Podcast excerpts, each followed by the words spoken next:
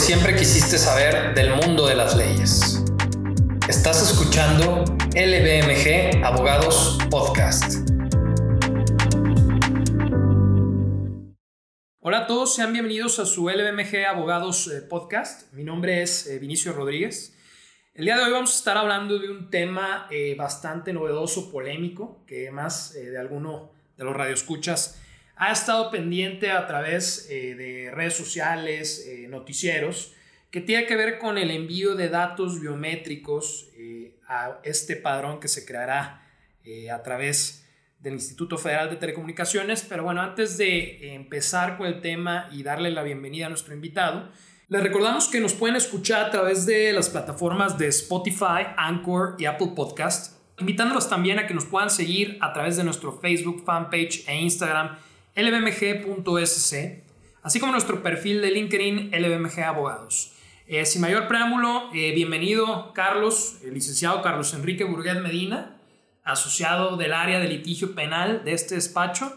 Eh, de nueva cuenta, contando con tu presencia. Muchas gracias, Carlos. Gracias a ti, Vinicio, por invitarme, sobre todo un tema tan, tan polémico y tan interesante, en el cual, sin lugar a dudas, tú eres el, el experto yo aquí vengo como un mero espectador para darles mi punto de vista, aprender de ti y por supuesto compartir con todos ustedes que nos escuchan un poquito de lo que vivimos día a día aquí en la profesión en LBMG Abogados. Bueno, eh, básicamente lo que intentamos hacer a través de este capítulo es dar por supuesto una perspectiva de lo que consiste estas eh, reformas y adiciones tanto del lado administrativo como del lado penal, ¿no? Porque es, es muy llamativo el contenido de estas disposiciones. Bueno, derivado de este decreto de reformas y ediciones a la Ley Federal de Telecomunicaciones y Radiodifusión, eh, que fue publicada en el Diario Oficial de la, de la Federación con fecha 16 de abril de 2021, se hace inminente una materialización de exigencia de envío de datos personales o biométricos, así lo establece la ley. Datos biométricos, eh, pues dígase lo que pueden ser huellas dactilares, eh, escaneo de iris, rostro o retina e incluso registro de tono de voz, independientemente de los datos personales que puedan tener las compañías respecto a sus usuarios, ¿no? Y pues en una primera instancia creo yo, y me gustaría que, que dieras tu opinión, Carlos, pues eh, existe una posibilidad o riesgo latente de afectación a derechos muy básicos, ¿no? De los usuarios, por supuesto, del servicio, como puede ser la privacidad, la intimidad, el honor, la reputación e incluso la, la propia seguridad personal, ¿no? De las personas. Sí, de hecho, eh, acotando un, un poco, eh, esta reforma que está instituyendo como tal este, este padrón, lo que, lo que agregan en general yo considero que es exclusivamente lo relativo a los datos biométricos. Porque la realidad de las cosas es que todas las compañías de teléfonos, todas las compañías telefónicas, pues ya tienen nuestros datos personales, como es nuestro nombre, domicilio, incluso una identificación oficial. Y creo que por un lado está bien que, que se busque regular eh, la obtención y el manejo de estos datos, sin embargo, la parte delicada creo que radica específicamente en lo que se refiere a los datos biométricos. Por un lado, he escuchado muchas opiniones que consideran que con esto la, la 4T está buscando generar un régimen de espionaje, porque como bien lo han dicho muchos opinólogos, la obtención o la solicitud de estos datos por parte del gobierno, por parte del Estado, no es propio de un Estado democrático. Sin, sin lugar a dudas, pareciera que, que, que, el Estado está buscando obtener más y más información de nosotros de 126 millones de líneas telefónicas que entiendo que existen al día de hoy. Y pues preocupa mucho este régimen de espionaje en manos de quién van a estar los datos y los riesgos que tú estableces, que a mí creo que el que más me inquieta son dos. Por un lado, em, el, el, mal uso que se puede hacer de, de, toda esta información en cuanto a la seguridad de los usuarios, porque efectivamente sabrás en 2009 Felipe Calderón, si mal no recuerdo, fue el que intentó establecer el entonces llamado Renault, si mal no recuerdo, que era un, era un, padrón similar. Y ni bien se había establecido este régimen, ya estaban a la venta del mercado negro todos nuestros datos, ¿no? Eh, y por otro lado, algo muy preocupante es el régimen violatorio a la Constitución consistente en el derecho a la presunción de inocencia que todos tenemos. Porque si me permites voy a hacer una pequeña lectura de un pedacito muy pequeño del artículo 180 bis de, del, del, decreto, en el que establece en términos generales que el registro en el Padrón Nacional de, de Usuarios de Telefonía Móvil presume, con independencia de lo previsto en las leyes aplicables, la existencia, la pertenencia a la persona que aparece como titular o propietaria, así como la validez de los actos jurídicos que se relacionen con esta línea y por ahí establece un candado eh, que, que, todo es salvo prueba en contrario de conformidad con lo establecido en el artículo 20, apartado B, fracción 1 de la Constitución Política de los Estados Unidos Mexicanos. Entonces, la verdad de las cosas es que esto vulnera completamente el derecho que tenemos los mexicanos a la presunción de inocencia, porque si bien este artículo que establece precisamente este derecho a la presunción de inocencia, lo cierto es que está, está, está llevando a cabo una, una presunción de hecho y de derecho. Te da la oportunidad de defenderte y te da la oportunidad de ofrecer prueba en contrario, sin embargo, eso no es la presunción de inocencia, eso es exactamente lo opuesto. ¿Qué quiere decir? Que con el solo registro estás considerando como cierto que fui yo el que lo registró, estás considerando como cierto que fui yo el que llevó a cabo cualquier uso de la línea y cualquier acto jurídico y me das la oportunidad de defenderme, ¿no? Eso es exactamente lo opuesto. Me estás considerando culpable hasta que demuestre lo contrario. Entonces, en, términos penales, Vinicio, yo creo que estos son temas que sí son inquietantes, que sí son preocupantes y que sí debieron tomarse en cuenta en la reforma. Fíjate que te me adelantaste un poco una pregunta que te quería hacer, particularmente el tema de la presunción de inocencia. Pero también viéndolo desde una perspectiva administrativa, eh, hay que considerar que un pilar fundamental es la discrecionalidad de las facultades, ¿no? De las autoridades administrativas cuando las ponen en marcha y cuando ejercen, ¿no? Y tú tocaste una fibra muy, muy sensible en el sentido de quién va a tener acceso a sus datos, para qué los van a utilizar, cómo los van a utilizar, cómo se van a distribuir. El Estado actualmente cuenta con los recursos económicos, humanos, materiales, técnicos, eh, jurídicos para tener un debido resguardo y cuidado de esos datos. Actualmente y de manera muy desafortunada a nivel local, estamos viviendo tiempos muy complicados, que se han comprometido bastante la seguridad de las personas y que para bien o para mal estamos también adelantándonos en una era quizás cada vez más digitalizada por cuestiones y consecuencias obviamente de sentido común, ¿no? La pandemia estamos viviendo nos adelantó forzosamente 5, 10, 15, 20 años. ¿no?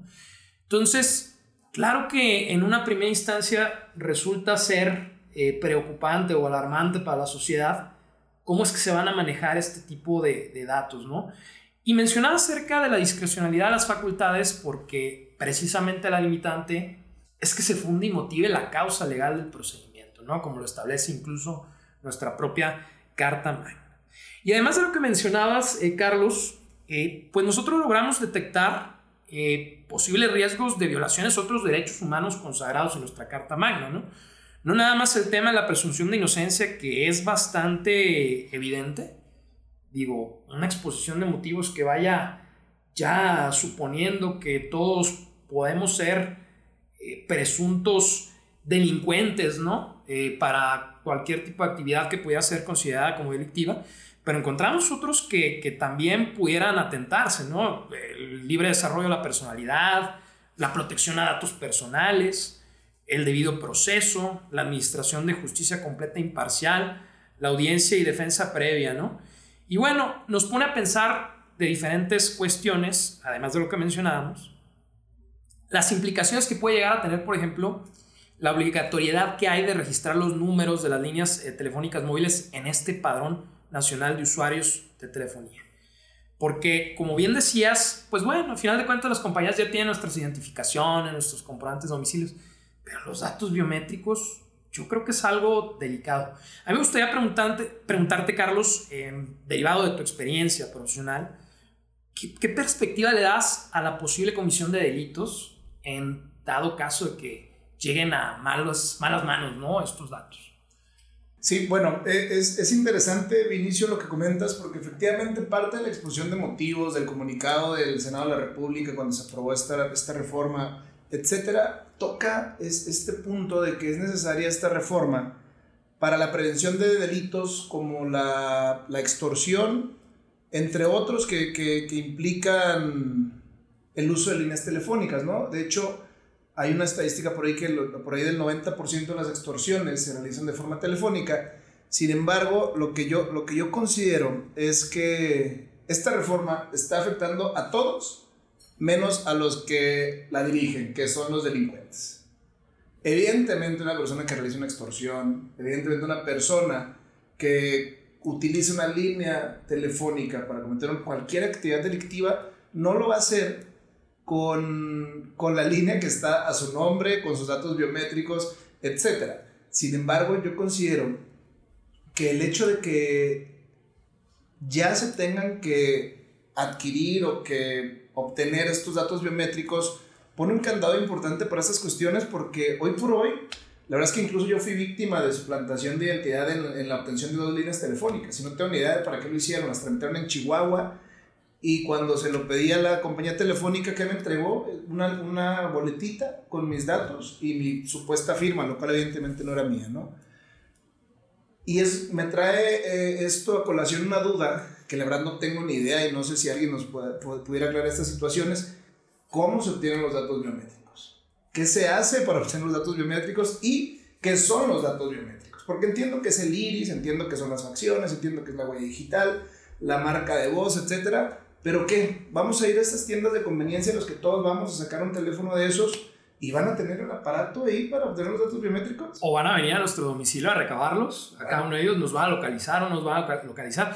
Obviamente esto es materia de las disposiciones administrativas que se pretenden generar en su momento y pues obviamente quedan muchas dudas al aire respecto a eso. Sí, pero tú tocabas el tema en un principio, o sea, de verdad, el Estado mexicano tiene los recursos económicos, materiales, humanos para obtener los datos biométricos de 126 millones de líneas telefónicas que existen al día de hoy. No es posible. Y bueno, y ponle que sí las tenga es verdaderamente una actividad estrictamente indispensable y prioritaria en el Estado mexicano en estos momentos en particular, con el tema de salud, con el tema de desempleo, con el tema de inseguridad, con el tema de la crisis económica que se está viviendo como consecuencia de la pandemia? No, no, definitivamente no estoy de acuerdo contigo. Eh, creo que sin lugar a dudas los esfuerzos de los legisladores y los esfuerzos del Estado mexicano se pudieran ver eh, proyectados y dirigidos a cuestiones mucho más delicadas y mucho más álgidas en este momento, como, como bien lo refieres. Pero es, es, es muy difícil, ¿no? Es, es, muy difícil de verdad eh, tomar partido en este, en, este tema. Tú, tú conoces mi inclinación política, sabes lo difícil que muchas veces es defender esta clase de situaciones. Sin embargo, eh, lo, que, lo que buscamos o lo que yo busco con esto es buscar pros y contras, ¿no? Sea, yo creo que, que nada es enteramente bueno ni enteramente malo. La ley en su esencia, la ley en, en su origen tiene, tiene un buen origen, tiene una finalidad eh, en el espíritu correcta, adecuada, que es buscar precisamente poner un candado a estas, a estas cuestiones. Simplemente lo digo. El robo casa habitación también es, delitos, es de los delitos que más se cometen en, en eh, día a día y no porque haya una incidencia delincuencial tú vas a dejar de ponerle reja a tu casa. No, no vas a dejar de ponerle un candado. Entonces creo que esto es lo que busca esta ley. Sin embargo, creo que falta, falta mucho por abordar, falta mucho por explorar, porque simplemente así, a manera de ejemplo, el régimen de sanciones que establece por el mal uso del padrón, la verdad es que dan risa son multas. No contiene un apartado de delitos específicos para la persona que haga mal uso de esta información, siendo tan delicada, ¿no? O sea, siendo que simplemente tú lo conoces mejor que yo, por ejemplo, la ley federal de derechos de autor contiene delitos específicos. La ley, mm, si quieres, la ley de propiedad intelectual, la ley de propiedad industrial, todas estas tienen delitos específicos en razón de su materia tan específica. Y esta ley debió haber previsto un régimen de sanciones mucho más grave que únicamente multas. Sí, por supuesto. Y fíjate, eh, retomando un poco lo que mencionábamos hace unos momentos de la infraestructura y de las herramientas o las condiciones que pueda tener el Estado, aquí hay un dato muy interesante porque incluso el Pleno del Instituto Federal de Telecomunicaciones, con fecha de 12 de mayo, emitió un eh, comunicado de prensa que está aprobando que se interponga la controversia constitucional en contra de todas estas disposiciones. Y fíjate lo que dice de manera expresa. El instituto no podrá destinar en este momento recursos a este padrón debido a que el presupuesto aprobado por la Cámara de Diputados para el ejercicio fiscal de 2021 no contempla recursos para poner en marcha dicho registro. Nada más quiero decir eso y viene mucho colación, no solo por el tema de infraestructura y de recursos, sino por lo que decías que se debió a lo mejor de aterrizar más, un poquito más. Y tan es así que ni siquiera está a disposición el recurso para poder materializarlo. ¿no? Eso deja mucho de qué hablar, independientemente si está bien o está mal la idea que está planteando aquí esta eh, reforma. ¿no? Me gustaría hacerte una pregunta particularmente también desde tu trinchera y experiencia profesional. Fíjate, otra de las disposiciones que más ha llamado la atención es que se está otorgando una facultad a las autoridades de seguridad de procuración y administración de justicia, que conforme a las atribuciones previstas en sus leyes aplicables, cuenten con facultad expresa para requerir al Instituto Federal de Telecomunicaciones los datos del Padrón Nacional de Usuarios de Telefonía Móvil, es decir, que puedan acceder a esta información. No había plataformas o herramientas previo a esto que pudieran tener una accesibilidad, sí o no, y es muy necesario, digo, para la investigación o persecución de un delito, y discúlpame, a lo mejor no estoy utilizando de forma correcta los delitos, zapatero tus zapatos, pero ¿no había algo ya que, que verdaderamente hiciera las veces de esto? Bueno, mira, la verdad es que ninguna ley es perfecta, ni la ley penal, ni esta ley administrativa, ni mucho menos. Lo que yo creo que busca hacer este artículo fue de alguna manera otra vez como evitar el acceso irrestricto a este padrón, ¿no? O sea, de, antemano lo que busca es que únicamente estas autoridades de seguridad y procuración y administración de justicia sean las que tengan acceso, además de los el otro tipo de accesos, ¿no? Como consultar tus propias líneas, las que estén dadas de alta con tus datos biométricos.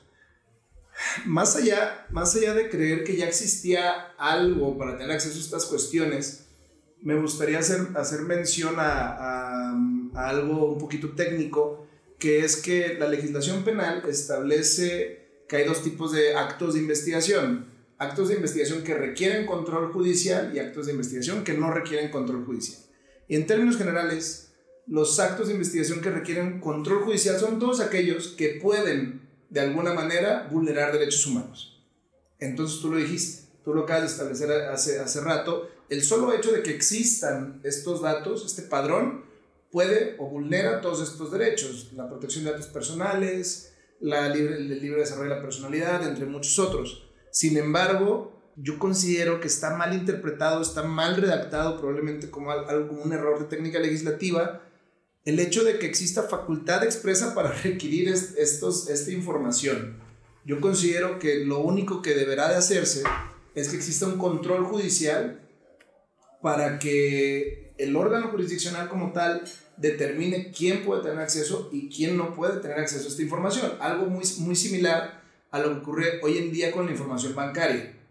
¿Ok? Eh, conforme al secreto bancario, yo no puedo tener acceso de forma irrestricta a tus datos bancarios y si lo quiero hacer por conducto del Ministerio Público por una investigación criminal, necesito la autorización jurisdiccional, la autorización judicial para que la Comisión Nacional Bancaria de Valores me entregue la documentación y la información bancaria. Entonces yo considero que el proceso debería ser, en caso de que esto prospere, evidentemente, debería ser por la misma vía, ¿no? O sea, efectivamente ya existían los mecanismos, ya existen los caminos. No considero que, que implique la necesidad de una reforma al Código Nacional de Procedimientos Penales para que, expresamente se establezca esta facultad, sino que tendrá que ser por medio del control judicial.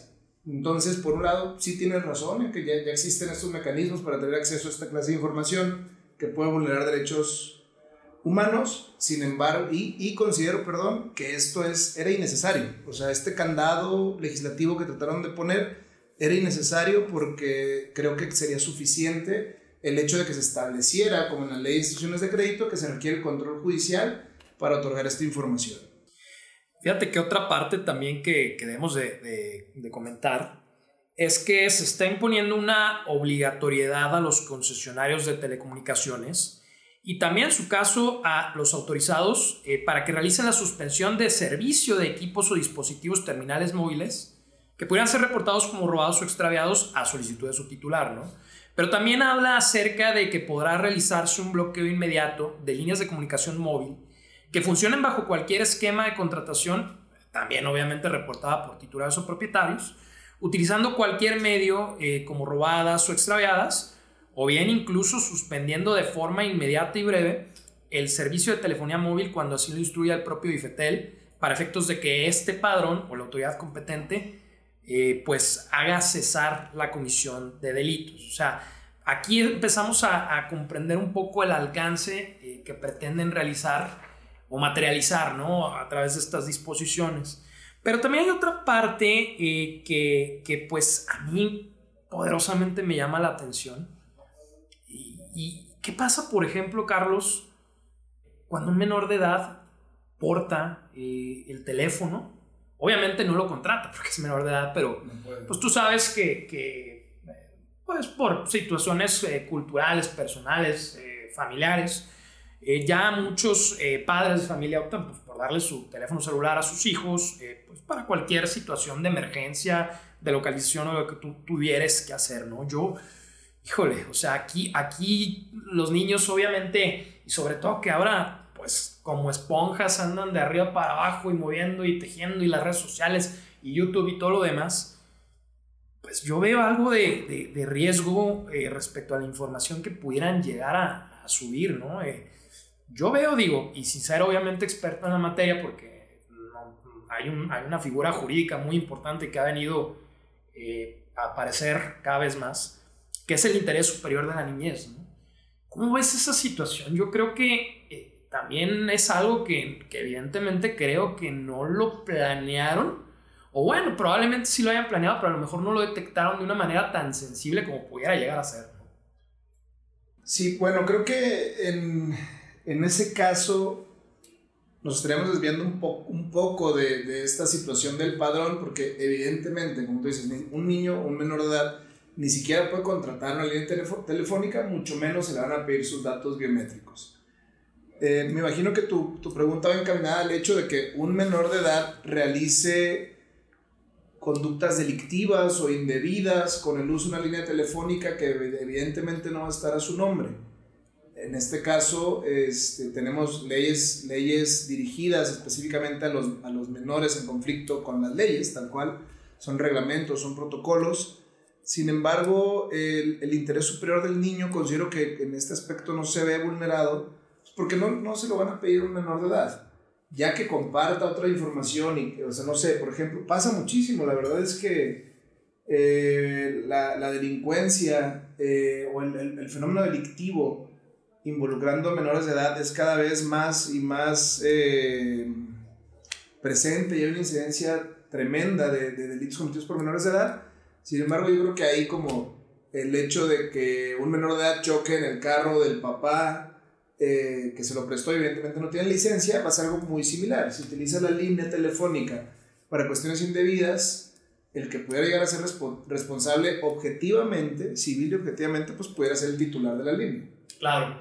Y también digo, eh, a lo mejor estoy siendo muy exagerado, ¿no? Pero ¿Qué tal si bajo el pretexto del ejercicio de estas facultades, eh, pues empieza a obtener información del contenido que pueda subir un menor de edad? También creo que eso es un tema eh, delicado, digo, habrá que ver obviamente en primer lugar si se pone en práctica esto como atinadamente dices, pero ¿qué hay con pues, el traslado indebido de información y de datos? Eh, ¿A ti no te preocupa esa parte? Me preocupa, creo que ocurre. Hay, hay sistemas operativos hoy en día que te pueden hackear, probablemente lo estoy diciendo mal, pero que se pueden meter a tu celular y ver todo lo que haces y dejas de hacer en él. Sin embargo, yo creo que este padrón no influye en eso.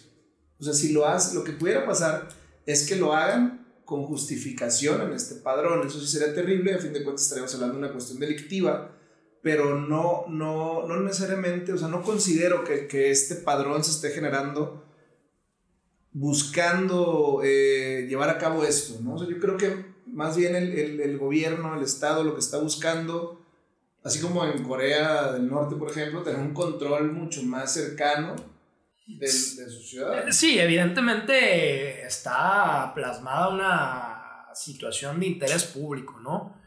Pero, por ejemplo, tú lo decías hace unos minutos, ¿no? Tú ya, tú, ya fuiste víctima de una suplantación de identidad.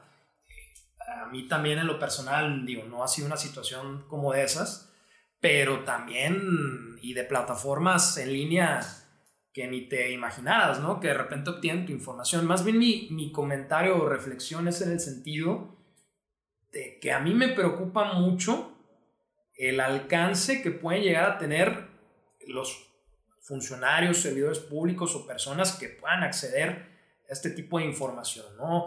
Evidentemente no estamos generalizando ni muchísimo menos estamos señalando que hagan su labor o su función de manera incorrecta ni nada. Pero a mí sí me preocupa cómo es que se va a manejar esta información y si verdaderamente existe la seguridad suficiente para garantizar que solo las personas eh, con nombramiento y con facultades debidas puedan acceder. Sí, la verdad yo creo que ya un poquito aterrizando la, la, conversación, los riesgos más graves que entraña esta reforma que da origen al, al, a este padrón es uno precisamente en manos de quién van a estar nuestros datos porque imagínate si fuera así como lo platicábamos, ¿no? Que va, llegas a la tienda de conveniencia, esta persona en la tienda de conveniencia recaba o toma de alguna manera tus datos biométricos, luego esta, esta tienda de conveniencia se la manda a la compañía telefónica y la compañía telefónica al Instituto Federal de Telecomunicaciones. Pasó por una cantidad, o pasaría toda esta información por una cantidad inmensa de manos, lo cual volvería muy difícil rastrear quién es el que hace el uso indebido de esta información. Entonces creo que se tiene que, legislar todavía más al respecto, deben de venir las leyes este, y los reglamentos al respecto, sin lugar a dudas. El otro tema es el régimen de espionaje que pareciera que se quiere generar, que es más o menos lo que tú comentas, o sea, el hecho de que con justificación en este padrón se genere este espionaje de lo que hacemos, lo que dejamos de hacer, dónde estamos, cuántas líneas tienes, todas estas cuestiones y por último, lo que, lo que tú referías, Inicio, en cuanto a la era digital, efectivamente la pandemia nos, nos dio un empujón de 10, 15 años en la tecnología en la era digital, sin embargo yo creo que esto es un retroceso. Esto es, esto es un retroceso en cuanto a la, a la era digital porque la, la, era, la, era, digital y la internet se, se, digamos, se caracteriza por este libre acceso se caracteriza por esta libre disposición de recursos que antes no teníamos para poder llevar a cabo actividades que antes no podíamos realizar. Y con esto pues estás poniendo un candado, estás limitando esas actividades, porque ahora resulta pues, que tampoco podrás tener acceso a muchas cosas, porque ya casi cualquier plataforma te pide tu teléfono. Sí. O sea, tu teléfono para poder entrar a estas. Y imagínate que pues, nos, van a, nos van a limitar muchísimo. Y no te vayas tan lejos, ¿no? El caso WhatsApp hace unos meses que también dio mucho que hablar, el caso de la geolocalización a través de las plataformas de bancas en línea, que también generó polémica, pero pues también muchos de nosotros, sea por cuestión de comodidad, de seguridad, incluso hasta de terror de contagiarnos ahorita con el virus del, del COVID, preferimos utilizar los teléfonos celulares para hacer los pagos de servicios, este, de impuestos, este, tarjetas de crédito desde las aplicaciones, ¿no? Y la realidad es que somos abogados tú y yo y la mayoría de las personas que utilizan las plataformas se dedican a funciones, actividades profesionales completamente diferentes a lo que pudiera ser, por ejemplo, un ingeniero en sistemas informáticos y que pues verdaderamente no comprendemos los alcances de la utilización de estos medios, ¿no? En ese sentido, yo la verdad es que coincido mucho contigo respecto a que más que alarmarnos, sí debe ser un tema de conocer, de informarnos y de saber si verdaderamente hay una afectación de derechos y pues ejercer los medios de defensa. Y ya casi para dar eh, fin a la charla, a mí me gustaría también hablar algo acerca de, de lo que ha sido el litigio en contra de, este decreto, ¿no?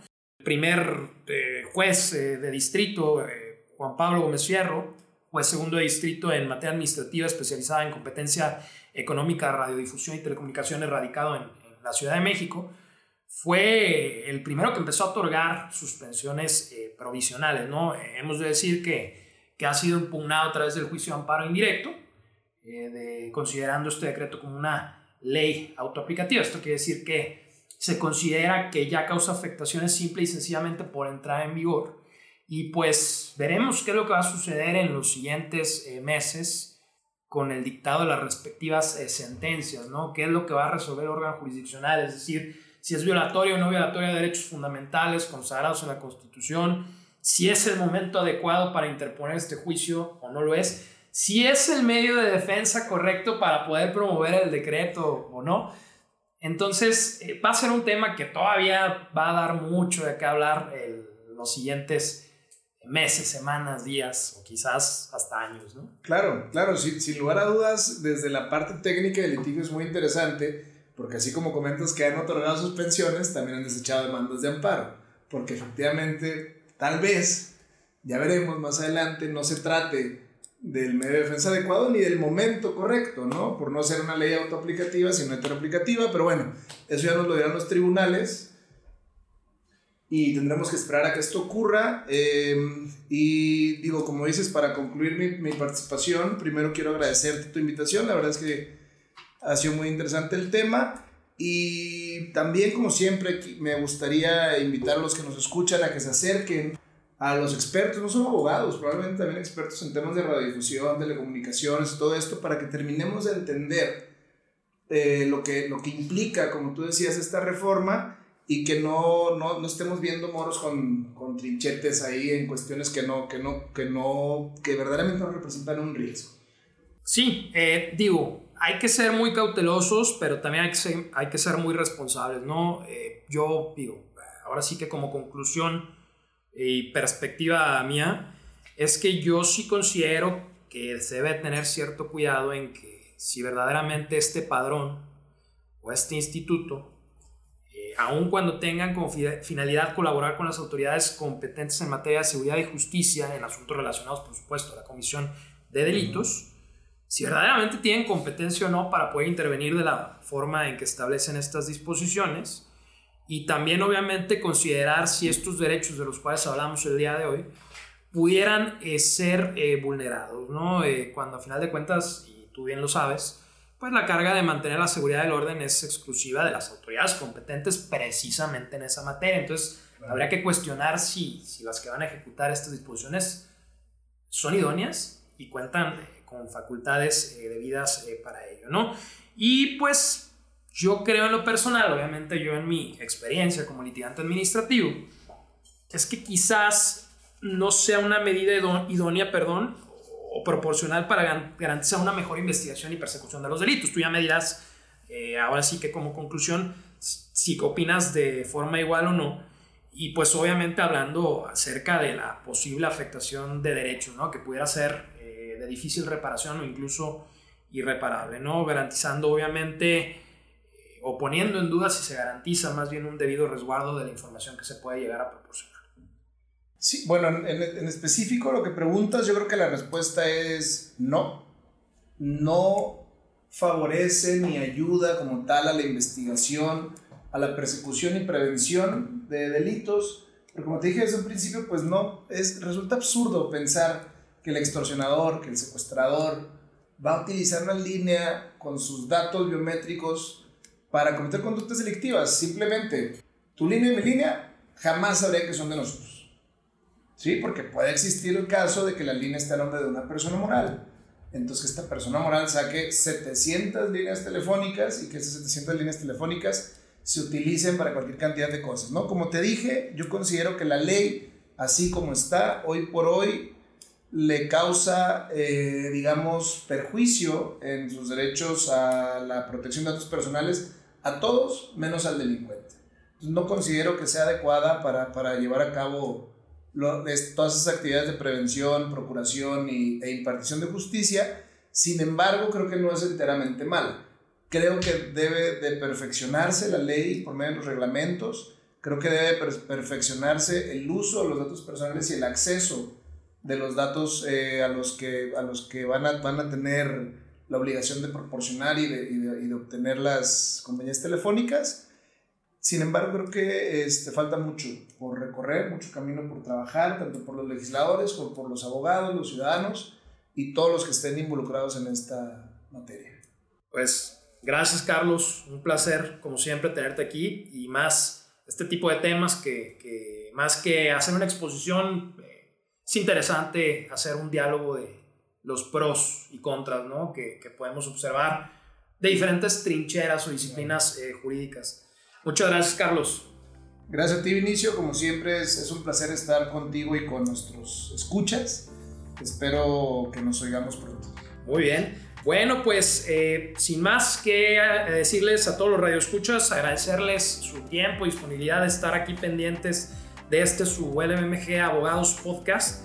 Y pues eh, los invitamos a que nos sigan escuchando, ¿no? A través de las plataformas eh, Spotify, Anchor y Apple Podcast, así como seguirnos en nuestras redes sociales, ¿no? Facebook, Instagram y LinkedIn.